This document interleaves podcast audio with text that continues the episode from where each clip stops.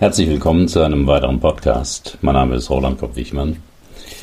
Das Thema heute: Machen Sie beim Ändern von Gewohnheiten auch diese beiden Fehler? Eine Rezension des Buches Die Macht der Gewohnheit von Charles Duhigg. Rauchen, abends faul auf der Couch herumhängen, Arbeiten aufschieben, zu viele Süßigkeiten, DSDS gucken, alle zehn Minuten auf Facebook schauen. Die Liste schlechter Gewohnheiten ist lang. Und jeder hat mindestens eine oder mehrere. Und fast alle Menschen würden sie gerne verändern. In der Theorie scheint es ja ganz einfach zu sein. Man hört einfach damit auf und macht es anders. Hört also mit Rauchen auf, liest ein Buch oder macht Sport, erledigt unangenehme Dinge sofort, isst mehr Obst. Sie wissen es. Toller Plan, der fast nie funktioniert. Warum eigentlich nicht? Warum hängen wir so an Gewohnheiten, mit denen wir unzufrieden sind, die uns stören und für die wir immer auch einen Preis zahlen? Angst vor Krebs, pfeifender Atem beim Treppensteigen, Stress vor Terminen. In meinen Persönlichkeitsseminaren arbeite ich dazu mit dem Satz, das schlechte Verhalten ist die Lösung für einen inneren Konflikt. Dieser innere Konflikt, den wir noch nicht mal kennen, hat meist damit zu tun, dass wir damit Gefühle regulieren. Das Verhalten hilft uns also, unangenehme Gefühle zu vermeiden oder angenehme Gefühle zu verschaffen. Schuld ist unser Gehirn. Im Berlin Verlag ist jetzt ein Buch erschienen, das hier für mehr Klarheit sorgt und einen erstaunlichen Ansatz zur Veränderung vorstellt die Macht der Gewohnheit, warum wir tun, was wir tun, von Charles Duhigg.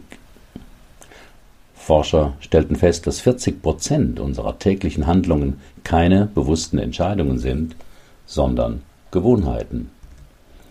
Einfach weil unser Gehirn eine faule Socke ist. Es sucht dauernd nach Möglichkeiten, sich weniger anzustrengen. Und wenn wir zufällig ein Verhalten entwickelt haben, bei dem wir uns gut fühlen, versucht unser Gehirn sofort, daraus eine Gewohnheit zu machen. Denn dann muss es nicht neue Verhaltensmöglichkeiten suchen, muss nicht zwischen möglichen Alternativen entscheiden etc. Stattdessen verfährt es nach Methode 0815.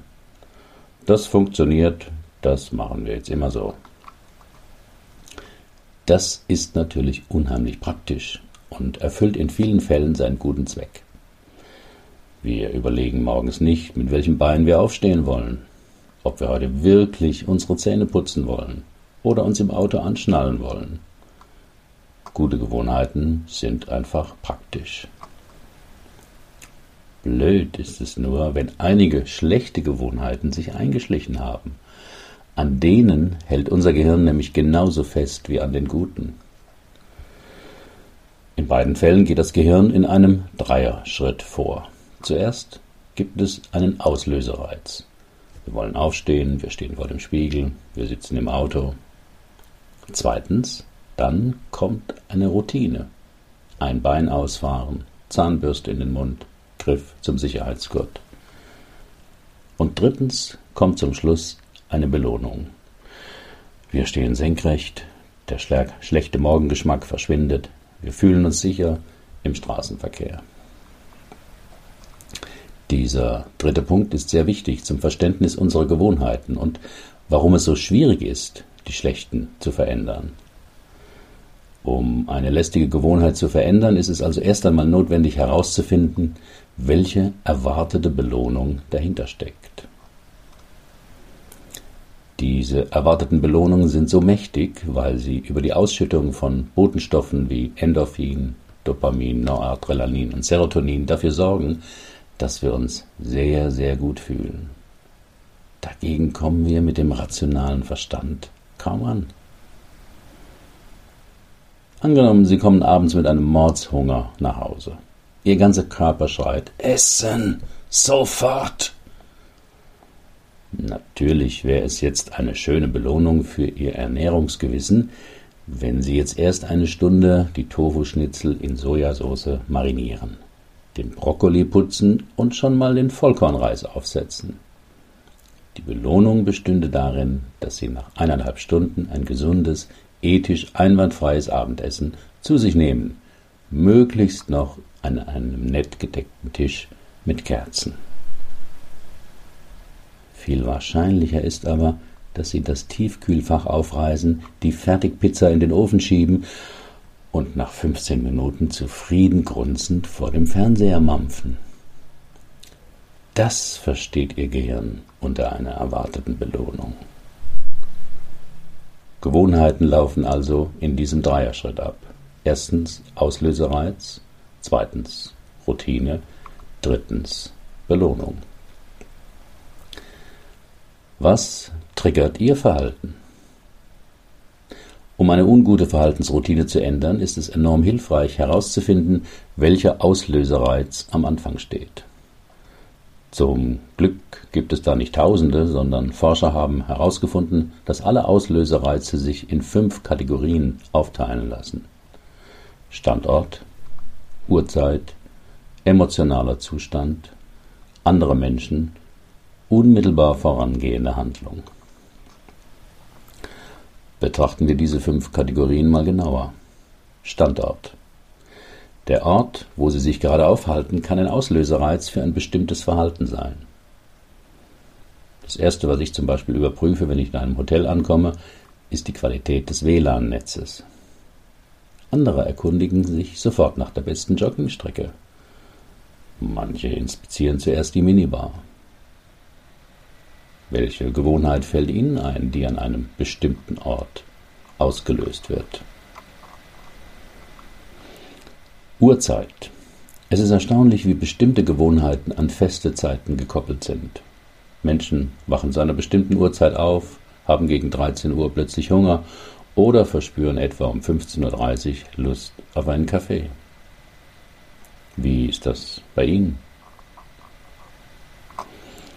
Emotionaler Zustand. Gefühle wie Langeweile, Frust, Stress, Einsamkeit sind oft starke Auslöser für Verhaltensweisen, wo wir uns hinterher wundern oder schämen, dass wir uns trotz bester Vorsätze wieder dazu haben hinreißen lassen.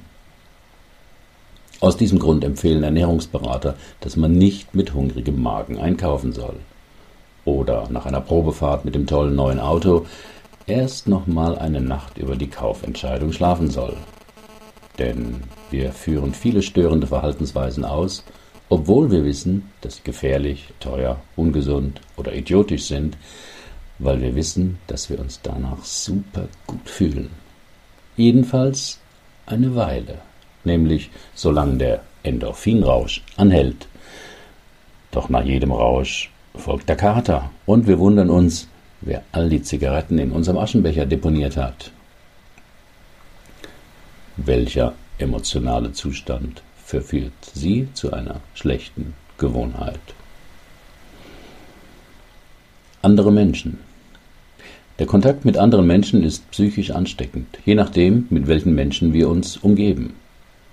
Das ist eigentlich der ultimative Abnehmtrick. Ein dicker Mensch müsste sich nur mit schlanken Menschen befreunden und würde mit der Zeit Gewicht verlieren. Das haben Studien deutlich gezeigt, theoretisch zumindest. Denn er würde mit der Zeit die Gewohnheiten, die Gewohnheiten seiner schlanken Bekannten übernehmen, mit ihnen joggen, Kalorienwerte auswendig lernen, entdecken, dass man nicht nur bei McDonald's satt werden kann und so weiter. Zu was werden sie durch andere Menschen verführt?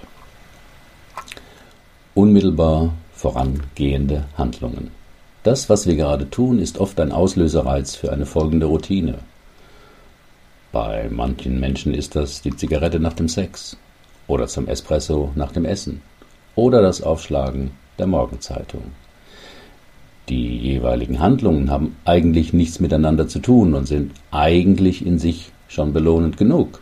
Aber irgendwann hat man mal entdeckt, dass sich dadurch das Wohlbehagen noch ein bisschen steigern lässt. Und schwupps kann daraus eine Gewohnheit entstehen, auf die man glaubt, schwer verzichten zu können.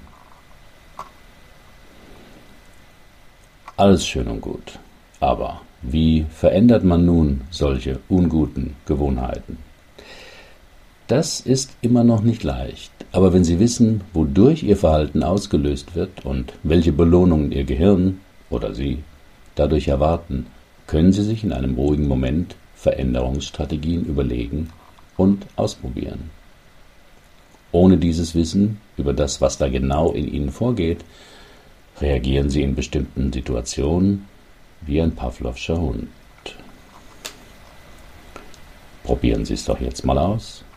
Nehmen Sie ein Verhalten, das Sie stört und das Sie gerne ändern möchten, und untersuchen Sie es genau, durch was es ausgelöst wird. Wann genau tun Sie es? Zu welcher Uhrzeit würden Sie es nicht tun? An welchem Ort machen Sie es? Wo würden Sie es nicht tun? Wie fühlen Sie sich kurz bevor Sie sich so verhalten? Sind Menschen dabei beteiligt? In welcher Weise? Was tun Sie genau vor dem ungeliebten Verhalten? Am besten kommen Sie sich selbst auf die Schliche, wenn Sie über die Antworten nicht einfach nachdenken, sondern diese in einem Zustand der inneren Achtsamkeit auf sich wirken lassen. Also die Augen schließen und beobachten, was Ihnen dazu einfällt. Denn mit Hilfe der Achtsamkeit kommen Sie in Kontakt mit Ihrem Unbewussten und darüber kriegen Sie oftmals andere Informationen als über das rationale Nachdenken. Und wenn Sie den Auslöserreiz kennen, für den Sie anfällig sind, können Sie wahrscheinlich etwas dagegen tun. Mein Fazit. Die Veränderung von bestimmten eingefleischten Gewohnheiten ist nicht leicht. Sie wissen jetzt warum. Ihr Gehirn ist schuld. Es will am liebsten immer Energie sparen, auf Autopilot schalten, und es hat clevere Routinen gefunden, wie sie mit minimalem Aufwand größtmögliche Belohnungen kassieren.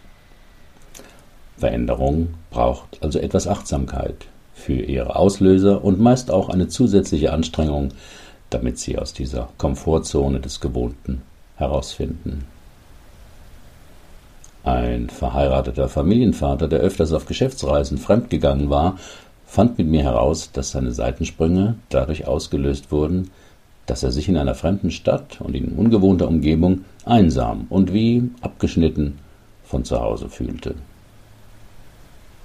Nach unserer Sitzung probierte er aus, als erstes in einem Hotelzimmer zwei Bilder von sich, seiner Frau und seinen Kindern auf den Nachttisch zu stellen.